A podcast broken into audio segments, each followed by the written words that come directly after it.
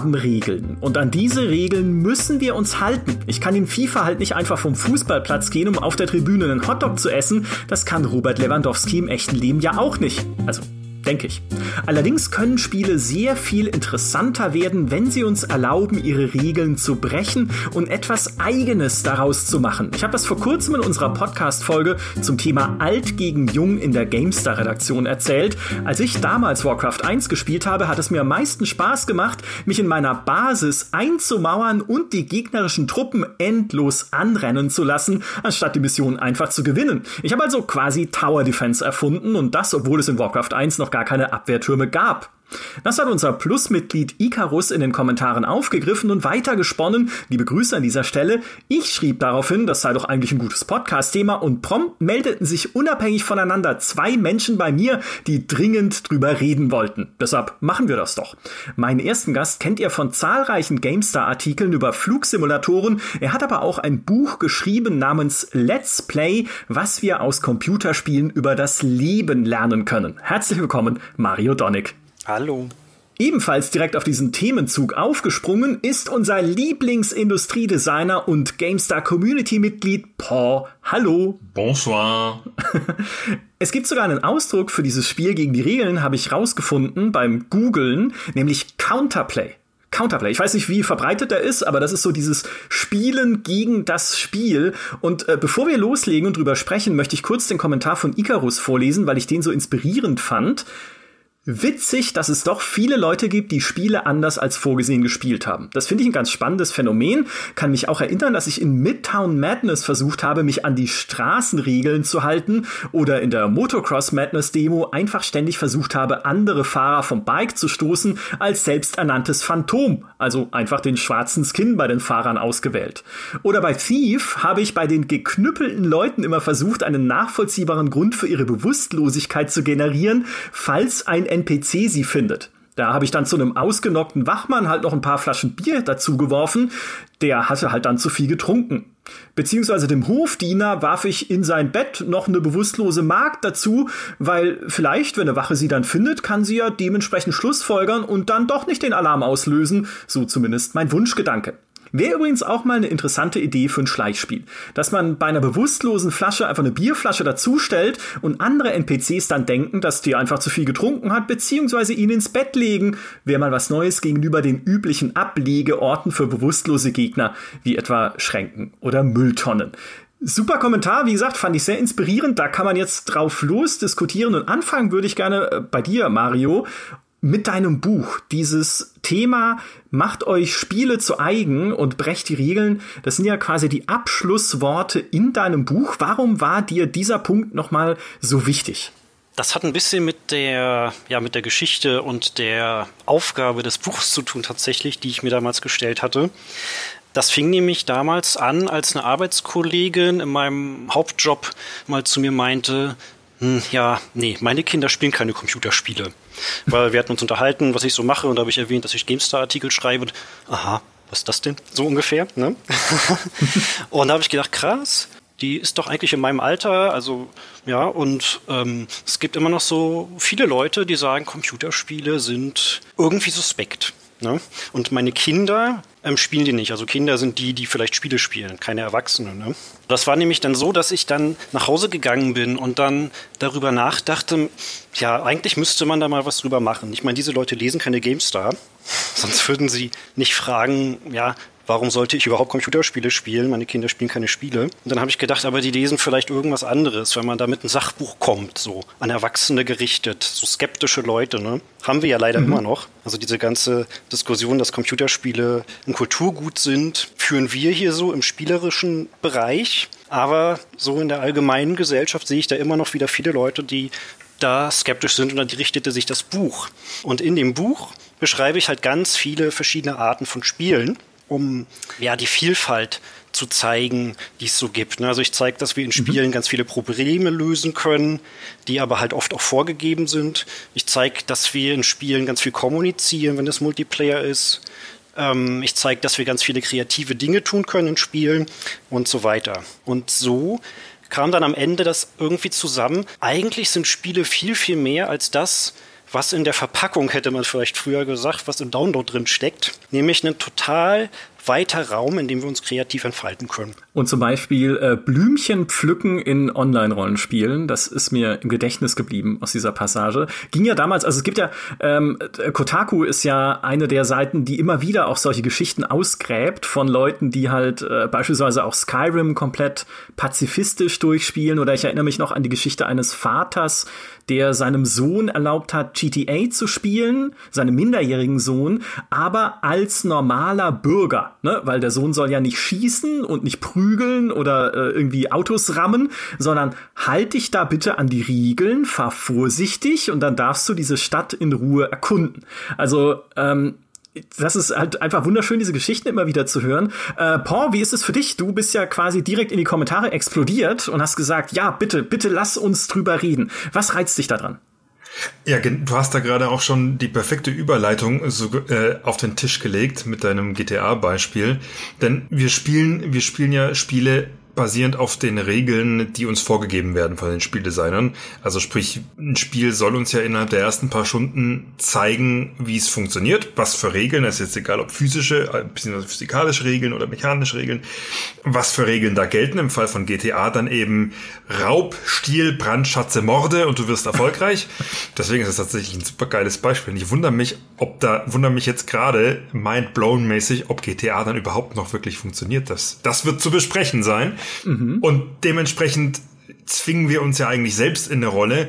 Und spannend wird's aber dann, wie sklavisch Spiele sich da verpflichtet fühlen. Also, und wir Spieler dann halt auch. Das heißt, äh, dieser Wachenschrank funktioniert halt, aber die erweiterte Logik mit dem Bierflaschen daneben schmeißen, die fressen die Spiele dann halt nicht mehr, weil sie einfach immer noch zu beschränkt sind. Da würde ich dann auch gerne drüber sprechen, weil da gibt es so viele Möglichkeiten, wie man es immersiver gestalten kann. Und da bin ich mir sicher, dass unsere lieben Zuhörer da auch gut abgeholt werden und das Kopfkino anspringt. Und auf der anderen Seite eben auch ähm, wie wir das, wie, wie man das in Spielen eben bricht, indem man sich nicht so verhält, wie die Regeln eigentlich, die Spielregeln äh, das vorgeben und dann aber trotzdem zum Erfolg kommt oder was es für Konsequenzen hat. Und das ist einfach so spannend aus, sowohl aus, aus der Sicht, wie man Spiele gestaltet, also aus der, aus der Sicht des Lösungsvorschlagenden, als auch zum typischen Exploit-Gamer, der halt sagt, muhaha, ich glitsche hier durch die Wand und knall euch alle um. So. ich, äh, dieser Gedanke, gerade was diese Bierflaschengeschichte angeht, ne, da Wache halt, wenn sie bewusstlos ist oder bewusstlos geknüppelt wurde, ein paar Bierflaschen hinzuschmeißen, damit NPCs denken, ah, der hat nur wieder einen über den Durst getrunken, ne, und pennt dann halt da in der Ecke, dabei war es der böse Dieb, der, also ich, ne, der daran schuld ist. Ähm, das finde ich einen ganz, äh, auch einen sehr spannenden Punkt und lass uns doch da gerne direkt einsteigen weil das würde ja bedeuten, wenn das Spiel, ne, momentan macht man es ja einfach aus so einem Kopfkino-Gedanken. Ne? Ich finde, damit schaffe ich mir für mich persönlich zusätzliche Immersion, weil ich mir das so vorstelle. Ist ja beispielsweise auch der Grund, warum ich in Dishonored Hunde betäube in der Spielwelt mit so Betäubungspfeilen. Es hat spielerisch keinen Einfluss Ne? Also ist ja völlig egal. Aber ich will doch keinen Hund umbringen. Das heißt, dann benutze ich halt die sehr seltenen und teuren Betäubungspfeile in dieser Spielwelt auch für Kampfhunde. Aber nicht, weil das Spiel das als Regel hinterlegt hat. Wenn man das jetzt, wie du sagst, zu so einer Sandbox-Mechanik machen würde, dass NPCs lernen, es zu erkennen, dann würde man ja quasi das wieder in Regelform gießen. Weißt du, ich meine? Also so im Prinzip weg vom Kopfkino, weg von der Kreativität, hin zu wieder einem festeren Korsett, an dem sich das Spiel orientieren kann, beziehungsweise auf das das Spiel reagieren kann anhand unserer Aktionen. Und Wäre das dann nicht ein, ist das nicht ein bisschen ein Paradoxon? Naja, aber der Witz ist ja, ähm, das sind ja dann keine, keine künstlichen Regeln mehr, sondern es sind, das sind ja dann Regeln, die wir so in der realen Welt, also in typischen Verhaltensmustern oder menschlichen Interaktionsmustern, dann mhm. ja auch so abrufen können. Das stimmt, ja. Im Sinne von alle Wachen K.O. zu hauen und in einer Ecke zu stapeln und dann sind die für den Rest der Partie ausgenockt, ist ja eine künstliche Regel, weil einer wacht garantiert früher auf, macht alle anderen wach und dann gehen sie zu zwölf auf den blöden Dieb los. So, allein schon von der, von der menschlichen Logik her. Ganz zu schweigen davon, dass kein Dieb zwölf Wachen mit 90 Kilo Lebendgewicht plus Rüstung 300 Meter durch irgend, irgendwo durch die Gegend schleppen würde, ohne dass es jemand mitkriegt. Also, das sind alles künstliche, rein mechanische Regeln. So. Wenn wir jetzt aber das mal so aufzäumen. Ich würde da an der Stelle jetzt äh, nochmal und das Hass, hassgeliebte Fallout 4 bedienen. Fallout 4 besteht ja im Endeffekt von oben bis unten aus Assets, die der Gegner auch mani äh, die der Spieler auch manipulieren kann. Also das sieht man durch die Mods oder das sieht man durch den durch den Baueditor, dass jede Mauer, jede Wand, jeder Autoreifen, jedes Autowrack ist ja im Endeffekt ein physisches Objekt in der Spielwelt, also ein 3D virtuell physisches Objekt, was dann auch gewisse Status zugeordnet hat. Also was weiß ich, ist kaputt, ist intakt, äh, ist alkoholisch im Sinne von Getränk, ist nicht alkoholisch, verstrahlt, ist nicht verstrahlend, explodiert, brennt und so weiter und so fort. So funktionieren ja auch die, die CMS-Systeme, beziehungsweise die Systeme hinter den Spielen, die die ganzen Objekte verwalten, funktionieren ja genauso. Du schießt auf was und das System prüft ab, kann das Ding explodieren oder kann es nicht explodieren. Du nimmst einen Gegenstand auf in wir mal bei Fallout und das sagt hier, kann ich es essen, kann ich es nicht essen. Das sind ja alles quasi Datei, äh, Marker, die hinter diesem Objekt hängen und die dann quasi nur abgerufen werden. So, da eine, eine Bierflasche in der oder Bierflaschen in der Spielwelt zu verteilen mit dem Marker alkoholisch und dann eben das alles, was in der Spielwelt agiert, dann eben auch weiß, dass dieses Objekt alkoholisch ist und dann sozusagen eine Wache den Status ausgenockt ist gleich betrunken, ist gleich aus dem Verkehr gezogen, ist gleich narkotisiert oder sowas anzuheften und dann sozusagen, wenn du die Flasche dann daneben schmeißt, neben die K.O. Wache, dass dann der NPC dann sozusagen die Verknüpfung kriegt, Wache ausgenockt plus alkoholisches Getränk ist gleich äh, Reaktionsmuster C, das bedeutet, oh, der hat ja wieder zu viel getrunken. Also das ist aber dann eine logische Kette, die bei uns ja durch den Alltag oder auch durch die Kausalität der Spielwelt im Sinne, dass es da alkoholische Getränke gibt und dass die diesen Effekt haben könnten, äh, sicher logisch herleitet. Es ist nicht künstlich. Es funktioniert in der Lore der Spielwelt, im Worldbuilding funktioniert es einwandfrei. Im Gegensatz zu dem Beispiel vom guten Demi, äh, aus, aus einem vergangenen Podcast, wo er in Hitman halt den einzigen Koch auf dem ganzen Anwesen kaputt haut, sich das Outfit nimmt und der Koch hatte halt vorher lange schwarze Haare und einen Schnauzer und jetzt ist es halt ein Glatzkopf in einem Kochoutfit und trotzdem kommen alle Wachen und winken dem Koch zu, weil sie denken, es ist der Koch. Das ist ja auch wieder die pure Mechanik, hat aber jetzt mit der bewussten Wahrnehmung überhaupt nichts zu tun und bricht dann sowohl die Immersion in die Spielwelt als auch eigentlich die Logik der Spielwelt in sich. Ja, und äh, das finde ich ist ein, ist ein super zentraler Gedanke, einfach dafür zu sorgen, dass Möglichkeiten im Spiel unseren Erwartungen entsprechen in der echten Welt. Und das ist ja dann am Ende Immersion. Wenn sich etwas so auswirkt, wie ich auch denken würde, dass es sich jetzt hier auswirkt, in dem kleinen Dorf bei München, in dem ich wohne oder wo auch immer, dann hätten wir einen ganz großen oder dann, dann machen wir einen ganz großen Sprung und äh, in Richtung Glaubwürdigkeit und in Richtung äh, ja äh, echtes Gefühl und auch Kreativität logischerweise, weil klar, du musst natürlich sehr viele oder müsstest dann sehr viele Sachen definieren in dieser Hinsicht. Ja, also auch die Markt im Bett ist ja dann wieder ein eigener Eventfall, den irgendwie eine Wache erstmal verstehen müsste oder ein System erstmal verstehen müsste. Aber warum denn nicht? Ne? Also, äh, wenn wir Quantencomputer entwickeln können, um äh, Blockchains zu hacken oder was auch immer man mit den Dingern irgendwann mal machen kann, dann können wir doch wohl sowas auch. Also, das finde ich, äh, finde ich sehr, sehr spannend. Äh, Mario, ich hätte eine Frage an dich die mir ganz, ganz äh, sehr am Herzen liegt, weil du spielst doch, wie wir wissen, sehr viele Flugsimulatoren. Den Flight Simulator, X-Plane und alles, alles, was fliegt, ist Mario dran, das weiß ich. Wie bricht man die Regeln in einem Flugsimulator?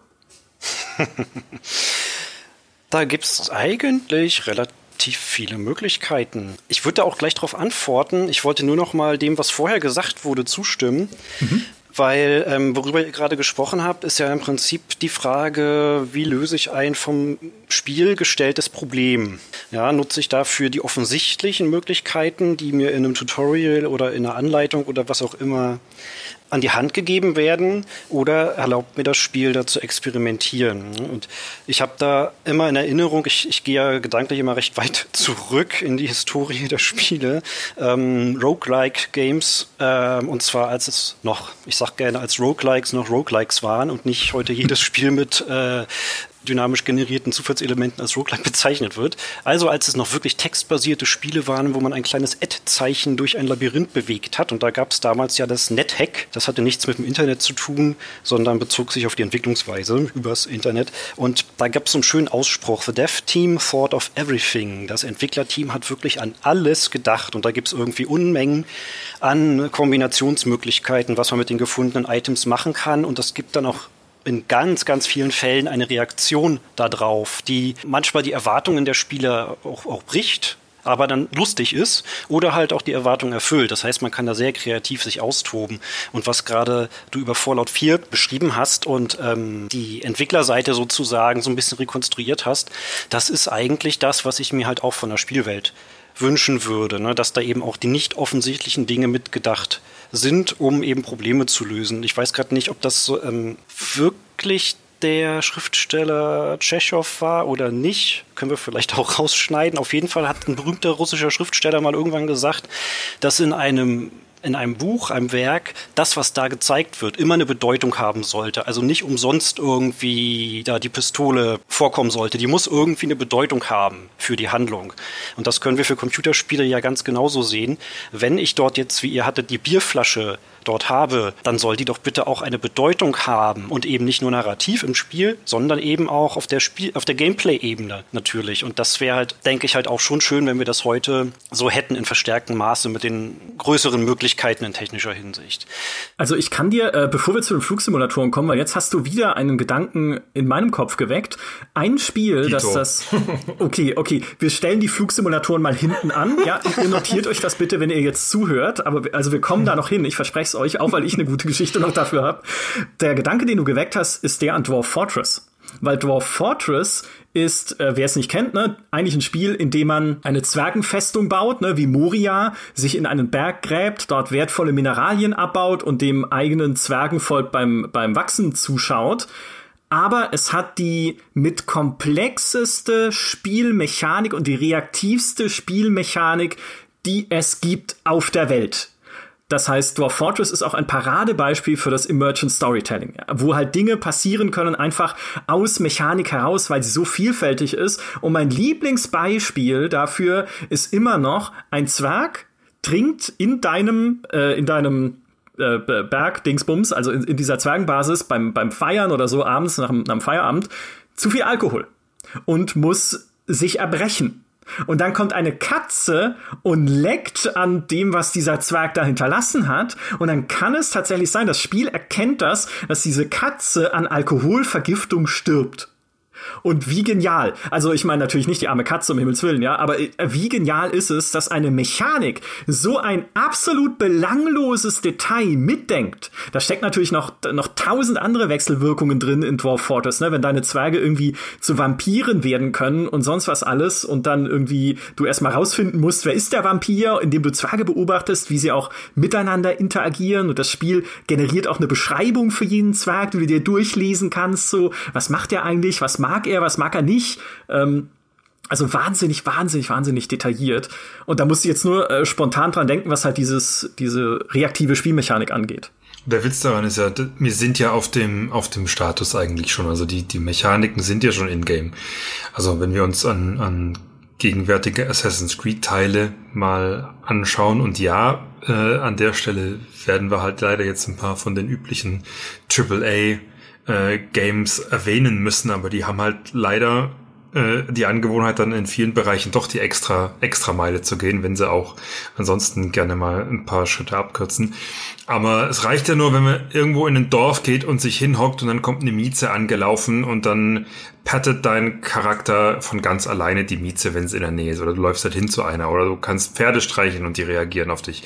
Oder du kannst in, in Red Dead Redemption 2 kannst du ein Hund, der da im Matsch rumspringt, den kannst du ausschimpfen, dann knickt er den Schwanz ein und haut ab, oder du kannst ihn, kannst ihn Good Boy nennen und dann kommt er zu dir her und du kannst ihn kraulen. Oder bei Pferden, die auf dich reagieren. Und also die, die Systeme sind ja zu einem großen Teil schon, schon implementiert und tatsächlich feiern wir in dem Sinne ja auch die Spiele, bei denen es diese Möglichkeit gibt die, die werden ja dann von, von uns Spielern und äh, ja dann auch dafür gewürdigt, dass sie das halt ermöglichen. Also sowohl der Bedarf scheint ja da zu sein, sonst wird man es ja nicht gutieren. Mhm. Und auch, auch die technische Umsetzung kommt ja voran. Die Frage ist halt nur, warum man dann halt es nicht so konsequent ist und den Weg ganz geht.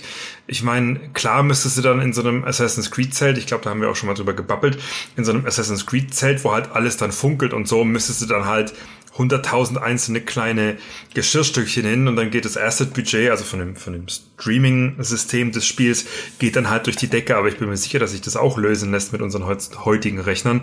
Ähm, und ja, dann müssten die, die Waffen und Rüstung, die da auf so einem Waffenständer, der eigentlich nur als Deko gedacht ist, die müssten dann halt im Endeffekt nichts wert sein oder weiß der Geier was, aber es würde es auf jeden Fall plausibler machen.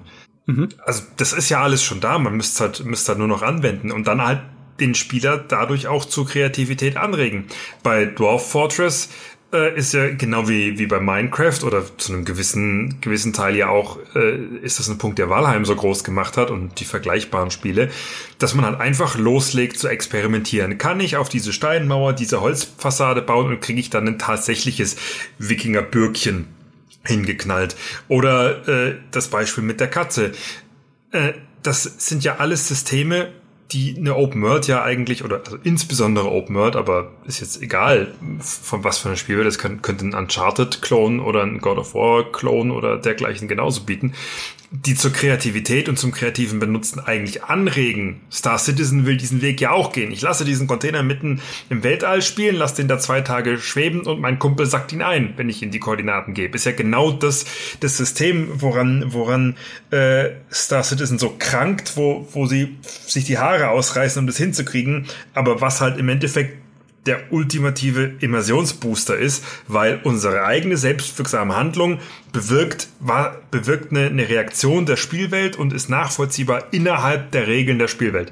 Muss ja nicht zwangsläufig unsere Echtwelt sein, aber halt das, was die Regeln der Spielwelt definieren. Wenn Corvo in, in ähm, Dishonored dann eben die Wände hochläuft und dann durch Lüftungsgitter weg, wegzischt, dann erwarte ich ja auch eine Reaktion darauf. Das ist im echten Leben jetzt so nicht möglich, weil keine Magie leider, aber innerhalb der Spielwelt sind es ja dann etablierte Worldbuilding-Regeln, die dann halt akzeptiert werden. Ja, ja, ja. Jetzt hast du den Schlüsselbegriff genannt, ne? Selbstwirksamkeit. Man nennt es ja auch Player Agency. Das heißt, ich kann mir selbst, Mario hat es vorhin ja auch schon angerissen, einen Weg suchen, wie ich ein bestimmtes Problem löse, wenn es eins gibt, oder mich einfach versuchen, kreativ zu betätigen in dieser Welt, indem ich einfach beispielsweise Sachen kombiniere, die ich finde. Ne? Damals schon in Ultima 7, ich finde eine Leinwand, ich finde einen Pinsel und eine Farbpalette ja, mal gucken, was passiert. Ne? Benutze Pinsel mit Farbpalette, benutze Pinsel mit Leinwand und dann malt der Avatar tatsächlich ein Bild. Es ist halt kein schönes Bild, es ist halt so ein Pixelding, aber ist ja wurscht, ne?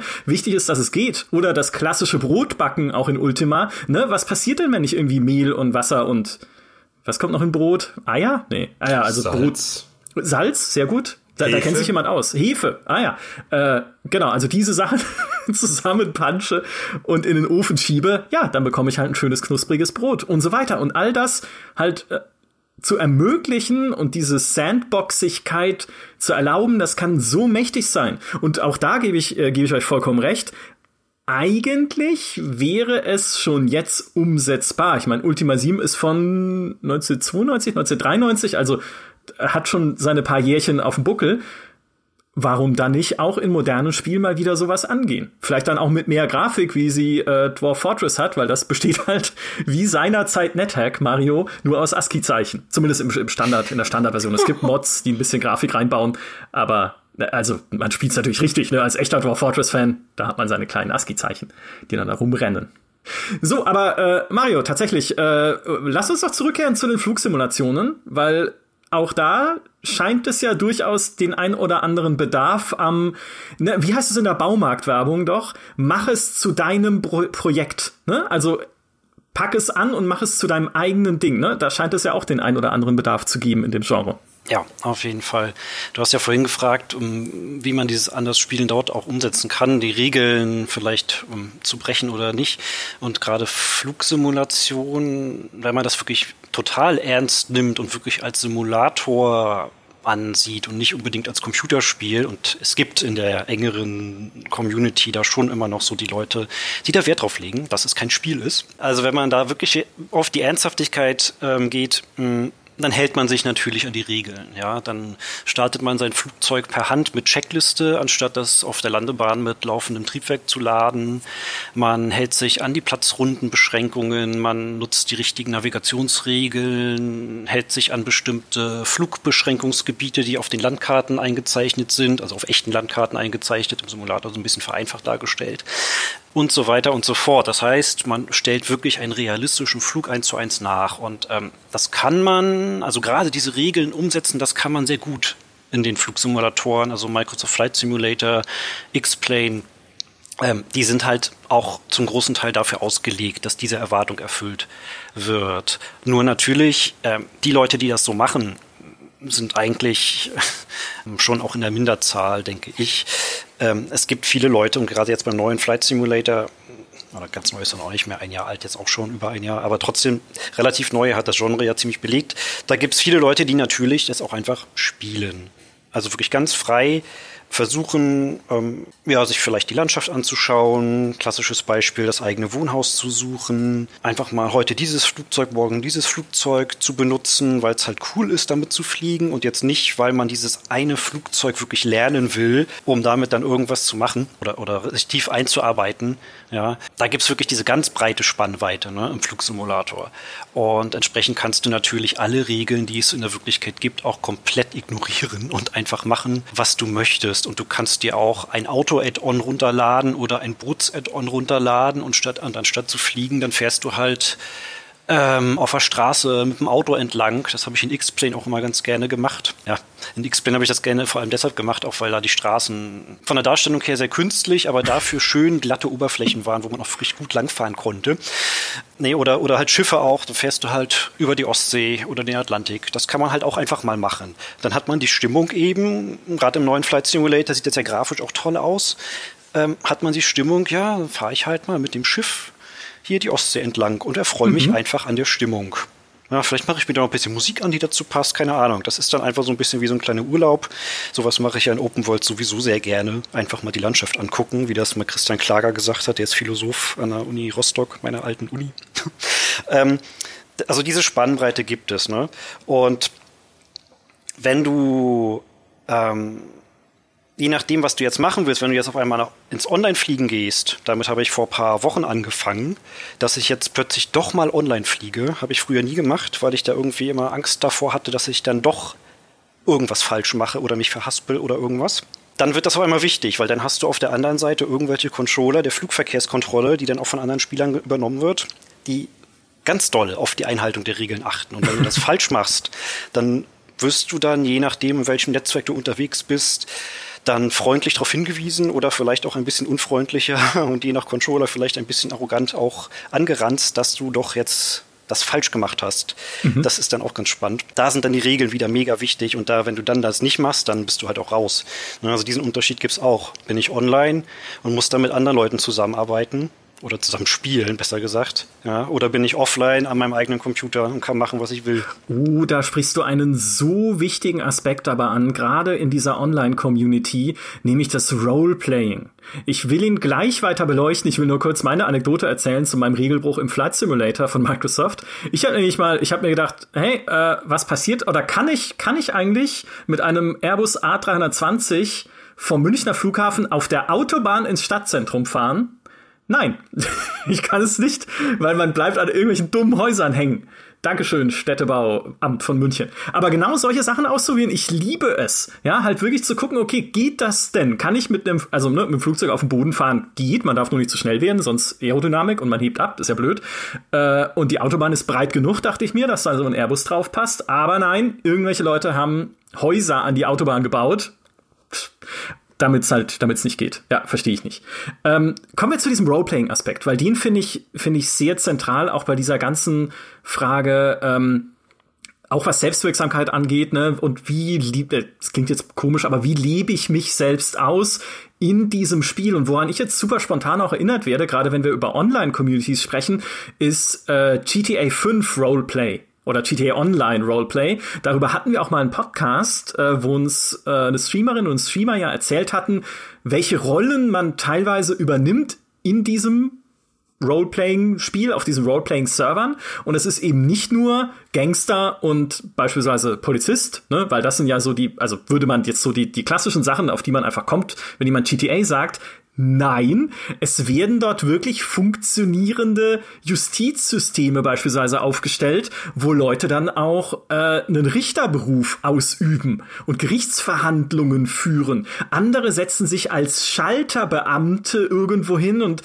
weiß ich nicht, zahlen dir deinen Arbeitslohn aus oder verkaufen Zugtickets oder sowas. Und das ist ja völlig wieder dem ganzen Gedanken von GTA, der ja drauf ausgelegt ist, wie du, wie hast du es vorhin gesagt, Paul? Brandschatze, Morde und, und Plünder. und, und, da äh, machen die Leute äh, Stempeln und Abheften, so in gewisser, äh, gewissermaßen in diesem GTA Roleplay. Und wie fantastisch, dass halt das Spiel natürlich ist ihnen eigentlich nicht erlaubt, aber es dann eine entsprechende Modding-Szene gibt, die diese Mechanismen äh, einbauen kann. Und Mario, wir hatten ein bisschen auch in unseren Vorgesprächen drüber gesprochen, weil du mich auch darauf angesprochen hast. Elena hatte vor kurzem eine Kolumne geschrieben für GameStar.de unter genau diesem Aspekt. Open World Rollenspiele müssen mich doch, äh, müssen mich doch nicht immer die Heldin sein lassen. Ne? Irgendwie den, die Auserwählte, die, die Lichtgestalt, die durch diese Welt wandelt und die Drachen besiegt, sondern ich kann doch auch mal einfach nur in dieser Welt leben und existieren, ein ganz normales Leben führen und wie viel faszinierender und wie viel anderer, wie viel besonderer wäre das denn, als halt immer nur diese Heldenrolle zwangsweise spielen zu müssen. Und das greift auch wieder ein bisschen was auf, was du vorhin erwähnt hattest zum Thema immer Helden sein und auch immer einer so einer so einer Progressionslogik folgen, ne? immer stärker werden. Ich fand Elenas Artikel sehr, sehr schön und ich fand ganz lustig, dass darunter aber auch so ein bisschen erwartungsgemäß so ein paar Kommentare dann kamen. Naja, aber Alltag habe ich ja auch so. Wenn ich Computerspiele spiele, dann will ich ja gerade eben mal nicht hier meinen Bürojob machen, so sinngemäß, sondern dann will ich ja gerade mal der eine auserwählte coole Typ sein. Mhm. Natürlich ist das das Versprechen, was Spiele uns da auch liefern. Aber viele Spiele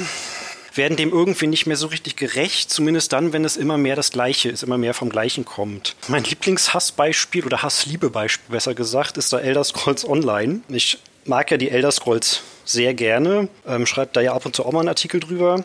Aber Elder Scrolls Online holt mich immer sofort ab, wenn es ein neues Add-on gibt. Und dann spiele ich das und spiele mich durch die Story. Und ich spiele es vor allem ja auch wegen der Story dann tatsächlich. Dann merke ich irgendwann so nach dem fünften, sechsten Quest, oh, ja, es ist jetzt eigentlich schon wieder das gleiche wie im vorletzten Add-on oder im letzten Add-on. Es ist halt irgendwie der Aufbau der Quests, die Erzählungsmuster, die dort gemacht oder genutzt werden, sind halt irgendwie immer wieder das gleiche. Es gibt dann immer wieder um die nächste Ecke die neue große Bedrohung, die die Welt in den Abgrund zieht. Ähm, und es gibt und das natürlich online-spezifisch, dann auch natürlich tausende Helden, die alle diese Bedrohung besiegen und alle einzigartig sind, aber es dann ja letztlich doch nicht sind, weil es sind immer ähnliche Bedrohungen und es sind eben immer ähnliche Helden, die das Gleiche machen. Und dieser Begriff des Helden oder der Heldin wird, finde ich, ähm, dadurch ein bisschen entwertet. Ich weiß jetzt nicht, ob das zu tief führt oder zu weit weg führt, aber ich beziehe mich da, wenn ich darüber über sowas rede, dann immer auf Hannah Arendt. Die hatte halt einen ganz anderen Begriff von Heldentum. Sie hatte das eher in einer gesellschaftlichen Sicht gesehen, dass du durch deine Tätigkeit einen Unterschied unter den Menschen machst, mit denen du zusammenlebst, ja, um die Gesellschaft zu verbessern, um das mal ganz platt runterzubrechen. Und das passiert natürlich mit den Helden in klassischen Fantasy, Welten eher nicht. Das finde ich immer so ein bisschen schade. Das wäre ein Ansatz, den wir in Spielen viel stärker haben müssten. Ja, und dieser Gedanke, es muss ja nicht unbedingt, ne, ich meine, ich will ja der Gesellschaft in Himmelsrand eventuell gar nichts Gutes tun, oder vielleicht aber doch, das kann ja sein, aber ich kann ja zumindest mir eine Betätigung suchen, die für mich in der, im Kontext der Spielwelt Sinn ergibt. Wir hatten ja auch schon mal, ich erwähne es jedes Mal, inzwischen, inzwischen hört sie es, also hängt sie jetzt in Ohren raus wahrscheinlich, aber Geraldine hat uns mal erzählt, dass sie Kohlbäuerin war in Skyrim.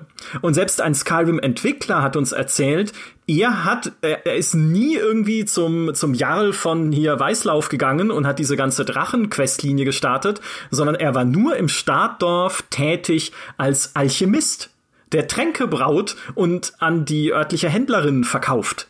Das war seine, also nicht nur hoffentlich, ich hoffe, er hat auch noch am Spiel bisschen mehr entwickelt und so, also noch ein paar mehr Sachen gesehen, aber das das ist ihm so in Erinnerung geblieben, dass er versucht hat, diesen Lebensstil einfach zu führen und es hat funktioniert innerhalb der Spielmechanik.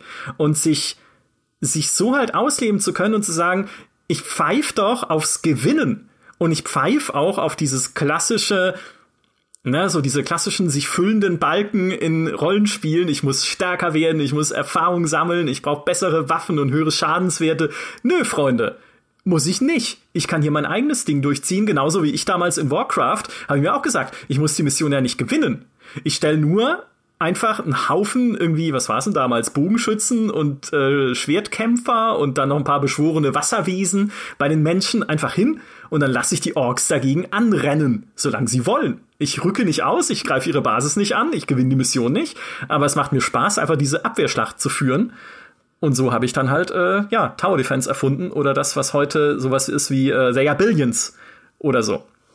Mach es zu deinem eigenen Spiel. Ich finde es halt halt spannend, weil witzigerweise das, was wir heutzutage als Rollenspiele verstehen, äh, uns ja im Endeffekt überhaupt nicht abprüft, unsere Rolle zu spielen. Ja. Also es ist jetzt egal, ob es ein MMO oder ein Singleplayer ist. Also ganz klassisches Beispiel.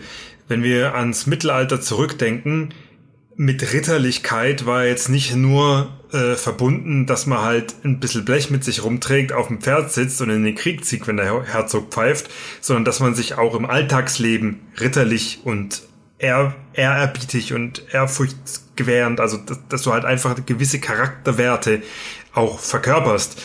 Und das wird ja aber, du spielst ja in praktisch jedem Fantasy-Spiel, spielst du irgendwie so einen Ritterhelden-Typ, Paladin, Fuzzi und nur in den wenigsten musst du dann halt auch wirklich in deine Dialogoption, beziehungsweise selbst wenn du Dialogoption hast, dann klingen die eigentlich nie und du kannst dich immer noch nicht so artikulieren, wie du es eigentlich würdest. An dieser Stelle könnte man jetzt mal einen Soundschnipsel von Maurice einblenden, der garantiert imstande wäre, jetzt mal so ein bisschen mittelhochdeutsch daher zu palavern. Wird aber nicht abgeprüft. Genauso wie wenn der gute Dimmy wieder in Skyrim seine vom Felsen springende, halbnackte Meuchelmörderin mit einem mit einem Messer spielt, dann würde ich jetzt auch erwarten, dass wenn die sich artikuliert, dass die halt sagt, ja, gib mir deinen Apfel oder ich schlitz dich auf, du Ratte. Anstatt dass sie halt sagt, hm, ich würde dich um deinen Apfel bitten, denn ansonsten müsste ich dir Schlimmes antun. Boah, und sie würde auch dann eher in so einer, einer modrigen Höhle oder in, in so einem abgefuckten, Verzeihung, äh, Hexenhäusle irgendwo im Wald wohnen, anstatt halt nachher in einem, in einem Palast, weil du es halt storymäßig musst. Also da, da passen die Puzzleteile halt dann immer nicht so zusammen, dass du wirklich dieser, dieser, diesen Spielweltregeln auch folgen müsstest, folgen müsstest, damit es funktioniert. Andersherum sieht man aber eben auch, dass wenn wir die Regeln brechen in den Spielen, ist jetzt egal ob im Flight Simulator oder in modernen Shootern, dass wir dafür belohnt werden. Denn jetzt kann ich dann auch schön zu meinem Falschspielen in Anführungszeichen Punkt kommen, nämlich dass das Brechen von Regeln, wie es uns gegeben wird, ja tatsächlich gerade in, wir hatten es gerade schon mit Offline und Online, in Online-Spielen ja ein ganz großes, ein ganz großer, äh, ganz großes Ding ist. Und damit meine ich jetzt nicht die üblichen Cheater, Ihr, ihr, wisst, von wem ich rede. Äh, lasst einfach sein, ihr versaut uns unseren Spielspaß. Sondern ich rede von Leuten, die in Spielen eben nicht kanonisch spielen, so wie der Ritter in seiner Ritterrüstung, sondern die eben so spielen oder die eben genau anders spielen, als man es in der Spielenwelt tatsächlich täte. Bestes Beispiel, was mir in meinem geliebten Hand jeden Abend tierisch auf den geht, Wiggeln hin und her wiggeln und durch die Gegend ah. Dauersprinten und hüpfen und springen. Das ist, als Hand Showdown angefangen hat, war es ein sehr taktischer Shooter. Wenn du da zu viel springst und hüpfst und gebiggelt hast, wurdest du erschöpft und dein Zielfernrohr hat geschwankt, beziehungsweise deine Kim- und Korn haben geschwankt und du hast nichts mehr getroffen. Mittlerweile, weil die Spieler aus anderen Shootern gewöhnt waren, hat sich das Leveldesign komplett geändert, dass du jetzt zum Beispiel von Kiste zu Kiste aufs Boot, auf den Kran, aufs Dach, ins Haus springen kannst. Das wäre früher nie möglich gewesen, einfach weil äh, offensichtlich die Nachfrage der Spieler da war, sich solche Routen bahnen zu können. Es gibt auch kein Ermüden mehr und du kannst überall drüber hüpfen. Also da wurden am Anfang die Regeln der Spielwelt gebrochen, nämlich dass du es eigentlich nicht können solltest, weil, ne?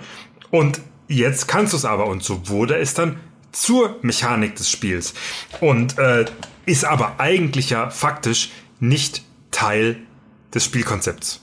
So, und genauso ist es ja, dass du zum Beispiel in, in einem Gothic dann halt nicht Parade und dann wieder draufschlagen und Parade, sondern halt einfach nur die Hit, die, die Action-Taste spamst und dann halt wie so ein Bekloppter so Schlag, Schlag, Schlag, Schlag, Schlag, Schlag, Schlag, Schlag, Schlag, Schlag, Schlag spielst oder wie in einem Diablo, was ja eigentlich auch nicht den Regeln der Spielwelt entspricht. Und das finde ich eigentlich ganz spannend, wie da Regelbrechen heutzutage ja eigentlich belohnt wird. Das ist aber interessant, das wusste ich selber nicht, weil ich natürlich Hand nicht spiele, wie jeder weiß, der diesen Podcast hört. Aber es ist ja schade dann, dass man... ihm mal eine über, bitte. Ne, ja, aber im Prinzip, was du sagst, ist ja, dass es kann ja ursprünglich dann nicht gewollt gewesen sein, dass man sich so durch diese Spielwelt bewegt, auch durchaus aus Immersionsgründen, weil wenn du so ein Trupp schleichender Jagd-Sheriffs spielst, die du ja in vielen Hand bist, denke ich, so ich es aus Erzählungen kenne, dann passt ja natürlich dieses äh, Bunny-Hopping und sowas nicht zu deinem Charakter. Aber dann hätte ja, oder ne, dann hat ja Crytek eigentlich es als äh, Kapitulation vor den Leuten, die halt Hand spielen, jetzt doch ermöglicht und ne, äh, halt irgendwie eingebaut ins Spiel, einfach weil es halt, weiß ich nicht, vielleicht so eine Grunderwartung an einen Shooter ist, mit der halt, wie du sagst, ne, mit der viele Leute da dran gehen. Aber es ist ja, es ist ja schade im Endeffekt. Ja, aber äh, das darf man jetzt als Zuhörer nicht falsch verstehen. Es ist ja im Endeffekt etablierte Verhaltensweise schon seit Spielen wie Counter-Strike. Also Counter-Strike oder Battlefield, da steht ja auch keiner still und schießt in Ruhe. Ein normaler Soldat tapst ja auch nicht die ganze Zeit wie so ein Boxer vom linken auf den rechten Fuß, wie ein Blöder, weil da geht keine Kugel in die feindliche Birne, sondern als normaler Soldat suchst du ja auch immer einen Ruhepol, einen Schwerpunkt, damit du halt sauber zielen kannst. Also das heißt, wenn in Battlefield dann schon die Leute hin und her wiggeln, immer einen halben Meter links und rechts, dann ist es ja da auch eigentlich schon, also es kommt ja von da. Das heißt, den Vorwurf ja. muss man jetzt nicht unbedingt, unbedingt Crytek machen, sondern vielmehr den Spielern, die da quasi dieses Brechen der tatsächlichen Regeln für sich als plausible Spielmechanik entdeckt haben. Also im Endeffekt genau deswegen, wofür wir ja Spiele spielen. Also Selbstwirksamkeit erzeugt durchs Brechen der Regeln. Aber nichtsdestotrotz müsste die Spielwelt doch dann ja eigentlich das Korrekte, also das Lore-Korrekte im Sinne von ein Ritter verhält sich ritterlich als Ritter, äh, dieses Verhalten müsste es ja dann eigentlich belohnen, anstatt sich danach umzukrempeln. Ja, und das wäre cool, aber dann kriegst du am Ende so, ein, so eine Wiggelstrafe einfach am Ende von der Runde. Minus, minus 20 Euro für, wegen, ja. Perfekt. Ja, also hier, äh, Crytek schreibt hoffentlich mit auch, dann, äh, dann hätten wir euch schon einen Vorschlag gemacht, wie ihr euer Spiel verbessern könnt. Das ist klingt jetzt so böse und eigentlich, ja, rede ich auch ungern von der sogenannten Vercasualisierung des Spielens, weil ähm, ich finde gut, dass es Casual-Konzepte gibt und auch Leute spielen, die nicht ähm, sich als klassische Gamer, auch so ein Begriff, ähm, sehen. Nee, aber man sieht diesen Unterschied der, in der Entwicklung halt auch bei neueren Produkten wie halt dem Flight Simulator. Ich fand das ganz spannend. Als im letzten Herbst ähm, das Reno Air Race Add-on rauskam, und ich dann da in dem Zusammenhang mit Jörg Neumann kurz sprechen konnte. Und er hat an einer Stelle halt betont, also wirklich betont, dass der Flight Simulator ein Simulator ist, kein Spiel. Das hat er dann mhm. so gesagt. Das ist die Sicht der Entwickler und der PR, die das Produkt so entsprechend natürlich auch vermarkten muss. Und in gewisser Weise stimmt das auch, je nachdem, wie man ihn sich denn halt so einrichtet. Mit Zusatzprogrammen sehr häufig allerdings auch. Wenn man aber sich die Flugzeuge, die dann im Rahmen dieses Add-ons rausgekommen sind, dann doch im Detail anschaut, merkt man, naja, sie sehen optisch wirklich toll aus. Sie haben bestimmte Eigenschaften im Cockpit und angedeutet auch im Flugverhalten, die da ein bisschen Unterschiede machen zwischen den verschiedenen Varianten einer P-51 Mustang zum Beispiel. Aber wenn man dann das vergleicht mit ähm, Third-Party-Add-ons für Flugsimulatoren, die das gleiche Flugzeug modellieren, natürlich dann unter Umständen auch für noch zusätzliches Geld, dann merkt man, naja, doch, es ist ein Spiel, es ist kein Simulator, was ihr hier anbietet in diesem Air Race. Es ist ein Arcade Racer, habe ich dann beim Spielen gemerkt, einfach weil sich diese Flugmodelle dann eben doch auf so einen gemeinsamen Nenner runtergebrochen haben, dass jeder, der so ein bisschen mit dem Flight Simulator klarkommt, damit natürlich Spaß haben kann. Also auch wenn man abends um 10 mit Bier auf der äh, Couch sitzt und Xbox spielt, kann man damit dann auch das Air Race spielen. Das ist keine Simulation in dem Sinne, wie das so die althergebrachte ja, Simulations-Community sehen würde. Und diese, diese Unterschiede, auch vielleicht in der Generation, so eine Generationsfrage ist das und auch vielleicht eine Vorerfahrungsfrage, Das haben wir halt bei ganz vielen Spielen. Und das hast du vorhin so schön beschrieben, Paul, für dieses Beispiel wie sich das denn entwickeln kann, im Rahmen desselben Spiels sogar, wie dann Feedback genommen wird von Entwicklerseite und das Spiel dann halt eben ja, so angepasst wird, was dann für Leute, die die eigentlichen Regeln kannten, natürlich enttäuschend ist. Ich kann mir gut vorstellen, dass das dass für viele Leute oder für viele Zuhörer oder Spieler sich dieses ähm, Halten an die Regeln der Spielwelt jetzt vielleicht auch nach Arbeit anhört oder dass sie denken, oh nee, also das Argument von vorhin kann ich schon durchaus verstehen, dass sie sagen, ja, das ist aber ein Spiel und ich will jetzt hier auch ein, einfach mal Blödsinn machen, ähm, denn deswegen spiele ich ja, ansonsten könnte ich auch das echte Leben spielen. Also äh, ich kann, ich kann mir, das Argument ist ja, ist ja schon valide und es soll ja jetzt auch, soll jetzt auch kein, also der ganze Podcast so jetzt mehr oder weniger soll ja jetzt auch keine, keine Ode an die gute alte Zeit sein, als alles noch schwieriger, sperriger und störrischer war. ähm, aber nichtsdestotrotz fände ich es halt, fände ich es halt schön, wenn ich ich meine, wir haben ja diese, diese typischen Rollenspielsysteme, so nach dem Motto, gib dem Bettler Geld und du kriegst Charakter-Pluspunkte. Jo, aber, aber warum muss das dann immer so ein, so ein Statistik-abstraktes äh, Mechanikgeblödel sein? Warum kann sich das nicht, kann sich das nicht äh, auf eine, auf eine immersivere Art artikulieren? Und warum kann's mich, kann mich das Spiel dann dafür nicht belohnen? Und warum kann es nicht, wenn ich jetzt die Regeln dann breche, warum kann das Spiel mich dann nicht in dem Sinne dafür bestrafen, dass es mir dann, dass es mir dann eben die nicht wie üblich heutzutage in den Spielen dann immer noch beide Wege parallel anbietet. Also sprich, Dimis Felsspringen Messermörderin könnte trotzdem im Palast wohnen oder umgekehrt. Oder ich könnte als, als Minuteman in Fallout immer noch zur Bruderschaft gehen, solange ich nur genug Pluspunkte habe und noch keinen von ihr abgeknallt habe, sondern warum sind die Spiele da nicht rigoroser? Das hat ja dann, das ist ja dann keine Bestrafung oder macht das Spiel dann nicht äh, anspruchsvoller, sondern es macht's halt in sich eigentlich logischer und geschlossener. Genauso wie, was weiß ich, wenn ich fünf schwere Waffen auf dem Rücken habe, kann ich halt nicht mehr durch die Gegend wickeln. Wenn ich zwei Pistolen nur am Holster habe, dann kann ich halt wie Lara Croft durch die Gegend wickeln und hüpfen und springen. Also ich verstehe nicht, warum es dann, dann, also gerade auch im, im neuen Battlefield, was ja bekannt ist dafür, dass man Regeln brechen kann. Schlauchboot hoch aus. ähm, warum ich dann, warum es dann diese vorgefertigten komischen Avatare gibt und ich nicht einfach sagen kann, hey, äh, übers Loadout, wenn ich mir ein MG und eine, eine Saw, also eine Saw und eine Ra Raketenwerfer auf den Rücken schnall, warum kann ich dann nicht automatisch langsamer sprinten, als wie einer, der nur mit einer Desert Eagle losläuft? Also das, das, wär, das sind doch eh alles äh, Zahlenwerte, die dann im Hintergrund abgeprüft werden. Also ja, das, das wäre halt, das wäre halt jetzt so, so mein Appell. Das muss doch funktionieren heutzutage. Wir sind doch nicht mehr 1982. Genau, da würde ich dir total zustimmen. Ähm, wenn, ich muss da jetzt, sorry Micha, falls du was sagen wolltest, aber ich musste auch noch ein anderes Lieblingsbeispiel von mir einwerfen, weil das halt eben auch zeigt, dass das, was gerade gesagt wurde, diese, diese eigentlich Inkohärenz im Gameplay, äh, die sich dann auch auf, auf komische, inkonsistente Erzählung dann niederschlägt. Ist wieder ein Elder Scrolls Beispiel aus Skyrim. Da gab es eine Quest, die, wenn ich an die denke, ich immer noch doof finde am Ende, obwohl die vielversprechend begonnen hatte. Da gibt es ja diesen Vorfall in, ich glaube, Windhelm war das. Wenn man da reinkommt in die Stadt, dann merkt man ja, dass dort ähm, eine ziemlich krass rassistische Atmosphäre herrscht gegen die eingewanderten Dunmer oder Dunkelelfen, wie sie auch genannt werden.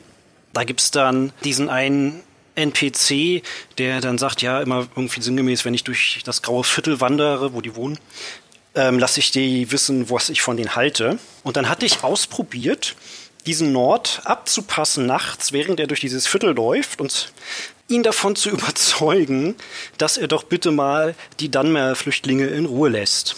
Ja, ich wollte dann schauen, tatsächlich was ich da machen kann, ob ich mit ihm reden kann, notfalls irgendwie mit anderen Argumenten davon überzeugen. Also ich wollte quasi wirklich was Gutes tun für das friedliche Zusammenleben in dieser Gesellschaft. Das hat natürlich nicht funktioniert, weil ähm, nicht mal Gewalt ist eine Lösung weil diesen Nord kann man nicht besiegen auf normale Art und Weise. Und zwar nicht irgendwie, weil, ja, das, das war eine Interpretation von meiner Frau, ähm, dass das Spiel uns damit irgendwie ausdrücken will, naja, das ist ein ewig währender Kampf gegen Rassismus und Unterdrückung. Hm, das kann sein, ja. Sondern einfach, weil dieser Nord für irgendeine komische Taschendiebstahl-Quest äh, gebraucht wurde und der durfte halt nicht sterben oder durfte halt nicht irgendwie außer Gefecht gesetzt oder auch nur ins Gefängnis, hätte wäre auch eine Möglichkeit gewesen, gebracht werden. Da hat das Spiel halt einfach nicht zugelassen. Und das ist dann so schade, was ich vorhin mit Hannah Arendt meinte, dass du gesellschaftlich irgendwie einen Unterschied machen kannst oder machst, wenn du Held bist oder Heldin bist. Geht halt nicht bei diesem, in diesem Spiel. Und das wäre eigentlich von der Programmierseite her auch jetzt nicht so mega komplex gewesen, diesen Pfad auch noch irgendwo mit zu berücksichtigen. Und dann hätte man halt eben nicht die Taschendiebstahl-Quest machen können. Dann ist das halt so. Ja, aber diese Konsequenzen, dass in einem offenen Weltspiel, Open-World-Spiel auch mal irgendwas dann doch nicht mehr möglich ist, weil das sich ergibt aus einer logischen Folge, ja, war denn da auch wieder nicht drin. Gespannt, wie das Bethesda dann in Starfield oder irgendwann mal Elder Scrolls 6 umsetzen wird. Ich denke mal, das wird wieder ähnlich sein. Mhm. Na, vielleicht schon äh, zwei Punkte dazu. Ist schon wieder eine Skyrim-Geschichte, die ich bisher nicht kannte. Wusste ich nicht, dass es da so ein NPC gibt. Schon wieder ist jedes Mal, wenn wir über Skyrim reden, ist irgendwas dabei, wo ich sage, ach was, das ist auch in Skyrim. Und das zweite, der zweite Gedanke ist, naja, wenn du den NPC nicht umbringen kannst, meine spontane Lösung wäre, na dann gehe ich halt in sein Haus und mache es kaputt weil du kannst, also theoretisch hat ja jeder NPC in der Elder Scrolls, also zumindest die, äh, viele haben ja ein eigenes, eine eigene Behausung und dann könnte ich ja sagen, okay, es, es wirkt sich natürlich spiellogisch nicht aus. Also er geht ja dann nicht in sein Haus und sagt, oh nein, sie haben äh, meinen Apfel vom Schrank geschmissen und meinen Stuhl weggenommen und keine Ahnung. Aber man, ich hätte es ja trotzdem machen können, einfach für mein Kopfkino, dass ich mir denke, okay, wenn ich ihm schon nichts tun kann, dann, äh, dann verwüste ich sein Zuhause und lege ihm einen alten Fisch auf den Tisch oder sowas. Ja, oder man macht es halt in diesem typischen Rollenspiel, in dieser typischen Rollenspielmechanik, wo du, äh, sag ich mal, einen Gegenstand benutzen musst, um sozusagen ein Questereignis aufzulösen. Also wenn, wenn dieser Nord jetzt zum Beispiel immer nur dieselbe Rasse ausplündert, dann könnte man ja ein Objekt nehmen, was in der Spielwelt ganz klar mit dieser Rasse konnotiert ist. Was weiß ich, ein Helm, ein Schild, ein Abzeichen, was man von einem Zugehörigen dieser Rasse bekommt. Und dann verwüstet man halt seine Bude und dann schmeißt man dieses Abzeichen mitten rein und dann löst es quasi bei dem, bei, bei ihm eben die Reaktion aus, oh, mir will hier jemand ein Warnsignal schicken. Und dann ist es in der Spielwelt logisch begründet, wie die Bierflaschen von vorhin. Und es wäre gleichzeitig auch noch ein eigenes Quest-Element. Also das ist ja jetzt äh, das Einmaleins der Rollenspiel-Quests in dem Sinne. Aber die Lösung gibt's halt leider nicht, sondern es gibt wieder nur irgendwie einen blöden Dialog. Also da, da bin ich da ganz, ganz beim, beim Mario, dass das ja eigentlich heutzutage möglich sein müsste auf so eine Art und Weise. Ja, ja, ja es wäre schön. Ich würde gerne auf ein Spiel zurückkommen oder auf einen äh, Themenkomplex, den du vorhin ganz kurz nebenbei erwähnt hast, nämlich äh, dieses Battlefield mit dem ich mich nicht auskenne und ich will es auch gar nicht behaupten, aber Battlefield hat etwas zum Spielmodus erhoben, was wir uns früher in Multiplayer-Spielen selbst gemacht haben, nämlich durch Battlefield Portal. Battlefield Portal ist ja dieser Modus, wo man sich einen eigenen äh, ja, im Prinzip eine eigene Spielvariante bauen kann, nach bestimmten Regeln, die man da definiert und so. Wie gesagt, ich spiele jetzt kein Battlefield 2042, das heißt, ich kann nicht direkt beurteilen, ob das Spaß macht oder nicht, aber das muss ich auch gar nicht, was ich nämlich eigentlich sagen möchte ist, für mich hat es zumindest halt damals zu meiner Schulzeit, als wir noch regelmäßige LAN-Partys gemacht haben und regelmäßig Multiplayer-Shooter auch gespielt haben, immer dazu gehört, sich eigene Spielmodi auszudenken für diese Shooter. Und das berühmteste Beispiel, wäre witzig dann die Frage, ob das vielleicht auch in Hand Showdown geht, war äh, die Messerrunde in Counter-Strike. Ne? Was halt ein Agreement von allen war, okay, wir spielen halt jetzt äh, eine Runde CS auf Siege oder sowas, aber nur Messer sind nur Messer erlaubt. Ja, äh, gab immer einen Clown, der dann trotzdem irgendwie eine Sniper hatte oder sowas. Zur Freude von allen. Mit dem hat man dann einfach nicht mehr zusammengespielt den Rest des Abends. Aber das finde ich noch mal ist dieses diese soziale Absprache. Ne, es ist ja Multiplayer. Man man stellt ja gemeinsam ein Regelset auf, das im Spiel so nicht abgebildet ist, indem man halt sagt, okay, wir benutzen jetzt halt alle nur Messer und alle halten sich dran. Und das kenne ich aus vielen Spielen. Das war ja damals beispielsweise auch in Shadow Knight 2 im Multiplayer immer Usus zu sagen, okay, komm, wir spielen das, aber ohne Machtkräfte. nur mit Lichtschwertern. Es gab aber keine Option, die Machtkräfte auszuschneiden. Dieses Rumgeschubse und Rumgeschmeiße und sowas war viel zu, viel zu mächtig alles und viel zu chaotisch. Nee, oder, oder Beschleunigung oder was es alles gab. Nee, nur Lichtschwerter, weil das Lichtschwertkampfsystem halt äh, cool war. Oder was wir auch mal gemacht haben, in, das war sogar im Büro damals schon, als wir Pro Evolution Soccer gespielt haben, äh, und da habe ich sogar einen Artikel gefunden auf Kotaku, in dem auch genau dasselbe gesagt wird. Interessanterweise dabei über FIFA. Wir haben es damals bei Pro Evo gemacht. Komm, lass doch mal spielen, nur mit Zufallsmannschaften.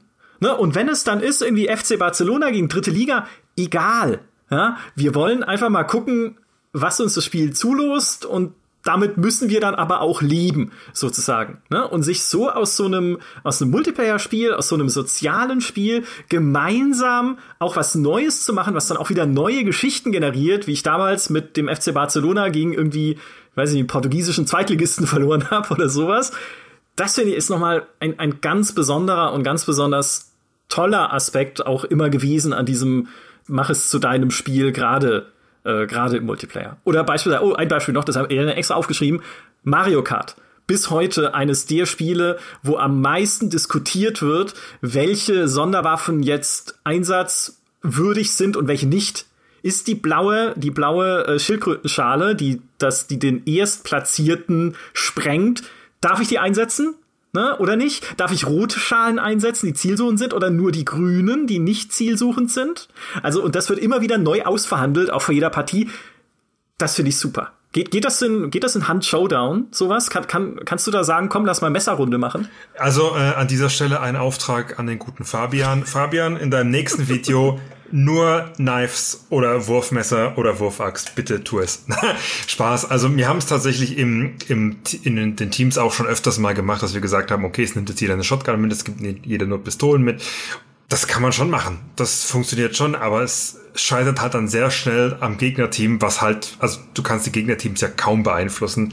Also tatsächlich kann man in Hand Wahrscheinlich lüncht mich Crytek jetzt, wenn ich das so offen kommuniziere, aber du kannst in Hand, wenn du im exakt selben Augenblick auf Ready drückst, kannst du auch zu neunt auf derselben Map landen in oh. drei Dreier-Teams. Es funktioniert tadellos. Mhm. Ja, grü Grüße nach Frankfurt. Passiert oft, oft genug, dass man auch auf, auf einmal auf zwei Gegnerteams gleichzeitig trifft. Also das geht schon, dass man sich da, dass man sich da abspricht. Aber wenn, wenn du halt drei Shotgun-Dullis spielst und deine, dein Gegenüber hat halt einen Sniper, einen mit einer normalen Mosin und noch einen, der von oben bis unten voller Uppercuts ist, dann kommst du halt nicht ran. Also da, da bestraft dich dann die Mechanik dafür, dass du versucht hast, sie zu übertölpeln, aber ist ja jetzt tatsächlich dann auch authentisch genug im realen Leben, wenn halt da drei Sniper irgendwo auf dem Busch hocken und du willst mit der Shotgun ran, dann bist du halt auch dope, bevor du dran bist. Also das ist in, an der Stelle jetzt schon, schon, schon richtig. Ich finde es aber, aber spannend, den, den spannenden Aspekt von diesem ganzen Regelkonsens, also womit wir dann auch wieder beim, beim Flugsimulator sind oder bei allen diesen komplexen Regelsystemen. Total War Total War wird ja von dir auch immer, also in, auf einer Total War Map gibt's ja auch Dutzende Fraktionen, denen gegenüber du dich so verhalten musst, wie die jeweilige Fraktion oder Partei das von dir in deiner Rolle erwarten würde. Was weiß ich, sei es in, in Warhammer, wo du dich als Imperium gewissen Bündnisverpflichtungen gegenüber aufgeschlossen zeigen musst oder als Zwerg, wo du halt ein krummelnder Sack sein musst, den ganzen lieben Tag lang mit deinem Book of Grudges und dann halt mit Menschen nicht zusammenarbeiten darfst oder mit Vampiren oder mit sonst irgendwas. Und es ist ja im Endeffekt ein super Beispiel dafür, dass diese Regelsysteme, die dich zwingen, dich so oder so zu verhalten, äh, ja schon existieren. Und da finde ich tatsächlich den, den, diese graduelle Unterscheidung zwischen einer Belohnung und einer Bestrafung, wenn du dich jetzt, sage ich mal, kanonisch verhältst, also kanonisch spielst oder eben nicht, finde ich da tatsächlich auch, auch sehr gelungen. Genauso wie ich es früher in, in Knights of the Old Republic, das können wir jetzt auch hier gleich nochmal einstreuen, weil da gibt's ja auch bald was Neues und es kann nie genug Knights of the Old Republic geben. Ähm, das hat es ja auch sehr graduell und quasi Quest für Quest so ein bisschen abgestuft, ob du jetzt der hellste aller hellen, hellen Lichtkrieger bist oder halt äh, Palpatines äh, linke Fußzehe. Und das finde ich, ich finde, ich finde es da einfach spannend und gleichzeitig enervierend zu beobachten, wie wir eigentlich weiter sein könnten und es trotzdem nicht sind. Also macht mich, ja, finde ich jedes Mal wieder witzig zu beobachten. Ja, ja, ich lache noch über, über Palpatines linke Fußzehe. Könnte da ja, vielleicht. Ich wollte eigentlich was anderes sagen, aber das hätte man dann wegschneiden. Ich fand's aber schön, weil ich stelle mir so einen Simulator vor auf Steam, in dem man Palpatines linke Fußzehe spielt. Ist, okay, äh, kurzes Intermezzo an der Stelle, vielleicht trägt's nicht so viel zum Thema bei. Ähm, ein Punkt, den ich mir noch auf der Liste, äh, auf meine Liste gesetzt habe, wenn es um das Thema Regelnbrechen geht, ist, Regelbrechen ist eigentlich, jetzt gerade aus meiner Sicht als GameStar-Redakteur, klassische Testerkrankheit oder eigentlich klassische Testerbeschäftigung, weil ich mache es immer immer, wenn ich in einem Spiel und insbesondere bei Preview-Events, wo oft Entwickler zuschauen, wie man spielt, absichtlich so, dass ich nicht mache, was das Spiel mir sagt. Also wenn das Spiel mir sagt, äh, beispielsweise, hey, renn da rüber äh, zum Hubschrauber, mach ich's nicht. Und bleib einfach stehen und guck mal, was passiert denn dann? Was passiert denn, wenn ich nicht zu deinem dummen Hubschrauber laufe? Explodiert dann was? Sterbe ich? Ist es irgendwie, ne, reagiert das Spiel auf mich? Sagt's das Ding nochmal?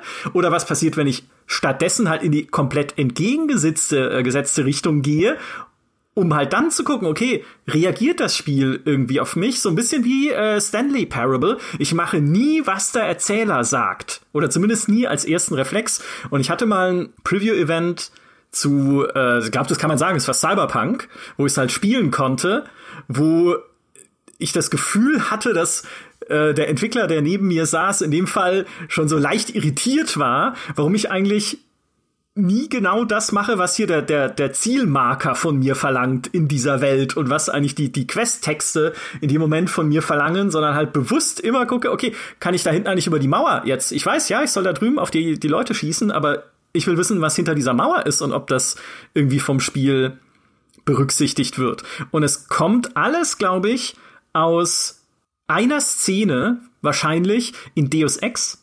Denn in Deus Ex gab es damals eine, äh, irgendwie kurz vor Schluss musste man in den Helikopter einsteigen, um zu Area 51 zu fliegen, wo dann der Showdown stattfindet. Und du kannst mit dem Piloten dieses Helikopters vorher reden.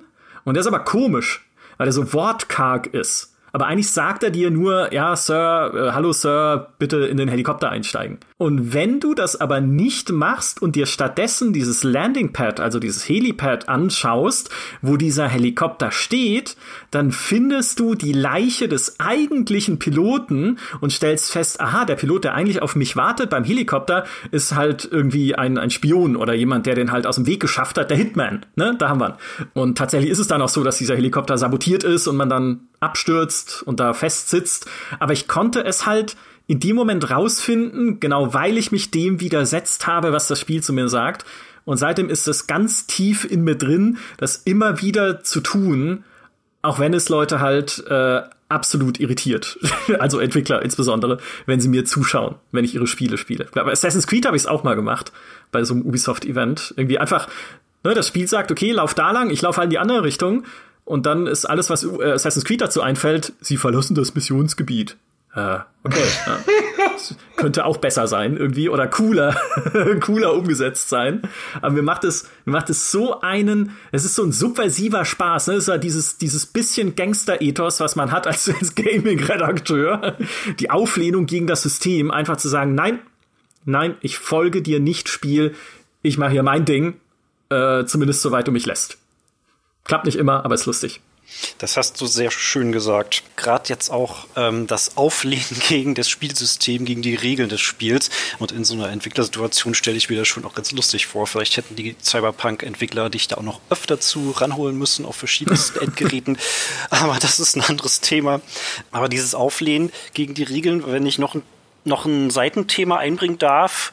Ich hatte mal vor einer Weile, hm, vor ein paar Monaten, hatte ich einen Text geschrieben über so ein Early Access Spiel. Das war eine Art Civilization Parodie jetzt nicht auf lustig gemacht, sondern Parodie im Sinne von, von Kritik an Civilization-artigen Spielkonzepten. Und das Spiel wurde benannt nach einem, einem Zitat aus James, James Joyce Ulysses und nennt sich dann Syphilization, was von der Syphilis kam. Kann man danach lesen, wie sich das genau herleitet. Aber da, so eine Spielkonzepte, wo dann Spiele entwickelt werden aus so einer bewusst kritischen Sicht ähm, die althergebrachte Spielkonzepte, die wir jetzt seit Jahrzehnten kennen und immer wieder aufwärmen, das mal auseinandernehmen und dem dann eine Gegenrichtung liefern, finde ich halt auch super spannend.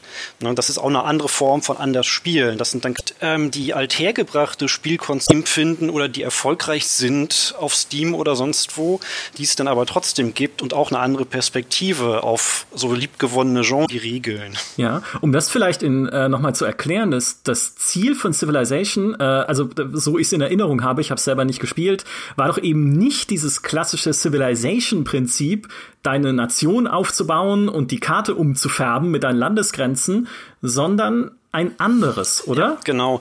Also von, von, von dem Civilization. Auch da hast du eine Karte. Auch da kannst du eine Karte einfärben.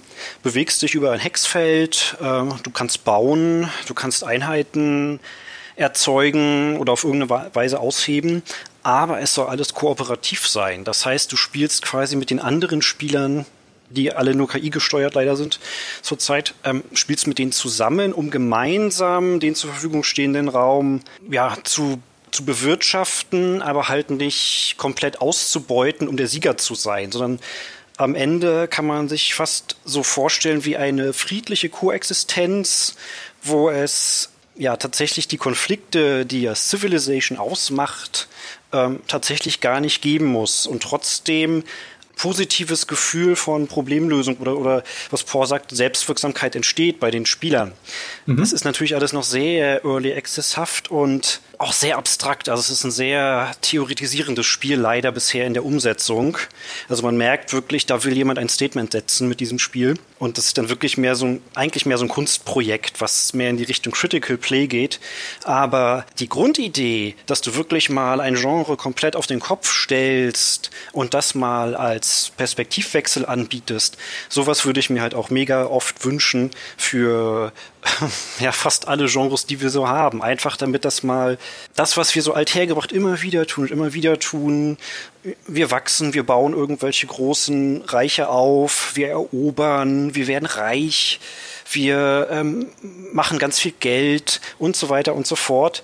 Ob es da denn eben auch irgendwelche anderen gesellschaftlichen Konzepte gibt, die man dann ausprobieren kann und wo man dann gucken kann, ja, das könnte funktionieren, aber vielleicht auch nie, das könnte nicht funktionieren sowas würde ich mir noch viel mehr wünschen und tatsächlich auch noch viel mehr Beachtung durch Spieler, wenn es denn sowas gibt. Mhm. Ja, ja, wie, wie äh, theoretisch kann man ja auch sagen, ist ja wie ein Shooter zu entwickeln, in dem man nicht schießen muss. Und das war ja damals sogar, also zumindest konzeptionell, die Grundidee hinter sowas wie Thief. Ja, du hast ein Spiel aus der 3D-Ego-Perspektive. Hä, Moment, das sieht doch aus wie ein Shooter, das muss ein Shooter sein. Es ist eben nicht. Es geht darum, nicht gesehen zu werden. Es geht darum, dich heimlich durch diese Levels zu bewegen und äh, eben nicht wie in Doom halt einfach nur die größtmögliche Knarre in die Hand zu nehmen und alles wegzubräseln. Und an sich, ja, das kann ich nur unterstützen. Also einfach mal irgendwas nehmen, ne, von dem man auch bestimmte Erwartungen hat, weiß ich auch, StarCraft oder so, und auf links drehen diese Erwartungen. Ne, ein StarCraft, in dem man keine, äh, keine Armeen baut, sondern einfach eine schöne Basis. ist vielleicht totale, totale Spinnerei, aber es, als Gedankenexperiment ist es sehr, sehr cool. Äh, das ist eine Frage, die ich, aber die ich dir immer mal stellen wollte, Paul, ne? so jetzt kurz vor Schluss, weil äh, ich habe das schon öfter im Podcast erzählt. Es ist, es ähnelt auch ein bisschen der Art und Weise, wie ich manche Aufbauspiele spiele und insbesondere City Skylines, weil City Skylines schalte ich ja bekanntermaßen das Geld und die Wirtschaft komplett ab Ne? Ich mache mir einen unendlich Geld-Cheat, einen unendlich äh, Zeit-Cheat, dass da nichts schieflaufen kann. Und dann baue ich meine Stadt rein und ausschließlich auf Schönheit.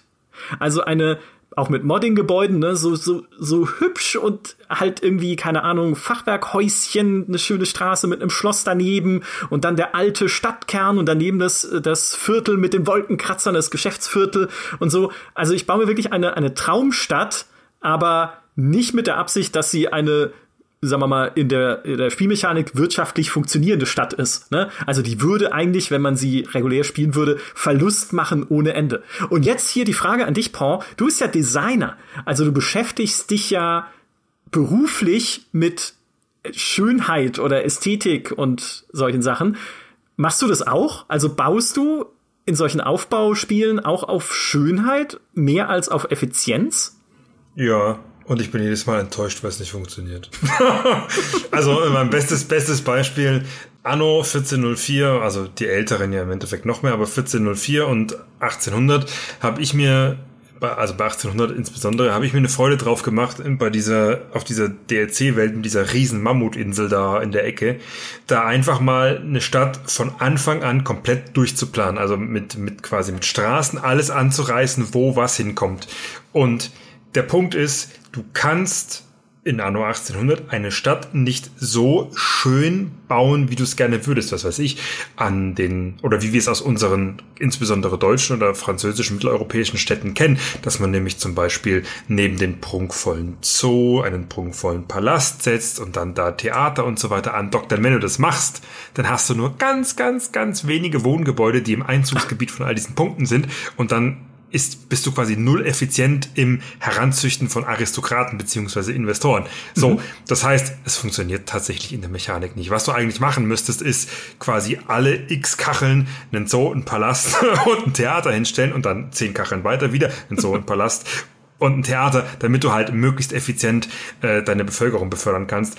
Also ja, das enttäuscht mich jedes Mal grandios.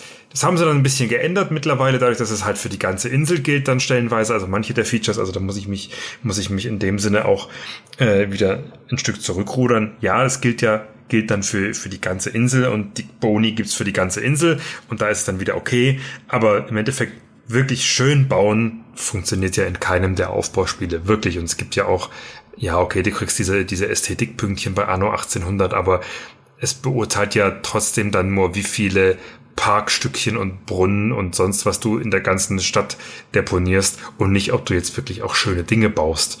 Und das finde ich, finde ich ein bisschen schade. Also da, die Spiele tatsächlich kommen da immer noch viel zu kurz und es ist ein tolles Beispiel dafür, wie für alles, was wir eigentlich in diesem Podcast besprochen haben, nämlich dass die Regeln der Immersion und der Spielwelt eigentlich oft im, im Wege stehen und dass es tatsächlich für alle Beteiligten, sowohl für die Entwickler als auch für die Spieler, doch viel toller wäre, wenn das nicht so wäre, sondern sich aus der Spielwelt ergeben würde. Ja, ja, wunderschön gesagt. Äh, in meinem City Skylines, ne, das vielleicht noch als Schlusswort, ist es so, dass ich manchmal, und das passt auch so schön zu dem, was Mario vorhin gesagt hat, ne, die Landschaft genießen, dass ich manchmal einfach nur in eine reingemoddete Fußgängerkamera schalte, um durch die Straßen meiner Stadt zu laufen oder auch mich an ein Taxi hefte in dieser Spielwelt. Ist kein Witz, ne? Mach ich manchmal wirklich. Und zu gucken, was macht, wen fährt denn dieses Taxi so die Nacht lang und wohin?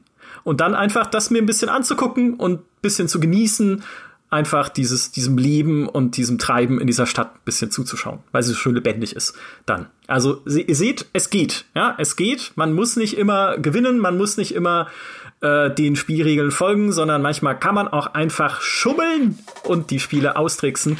Vielen Dank für dieses tolle Gespräch, lieber Paul, lieber Mario. Äh, das war unser Podcast zum Thema einfach mal anders spielen. Probiert's mal aus. Schreibt uns gerne auf gamestar.de in die Kommentare, wie ihr anders spielt und welche anderen äh, Spielmodi ihr erfunden habt.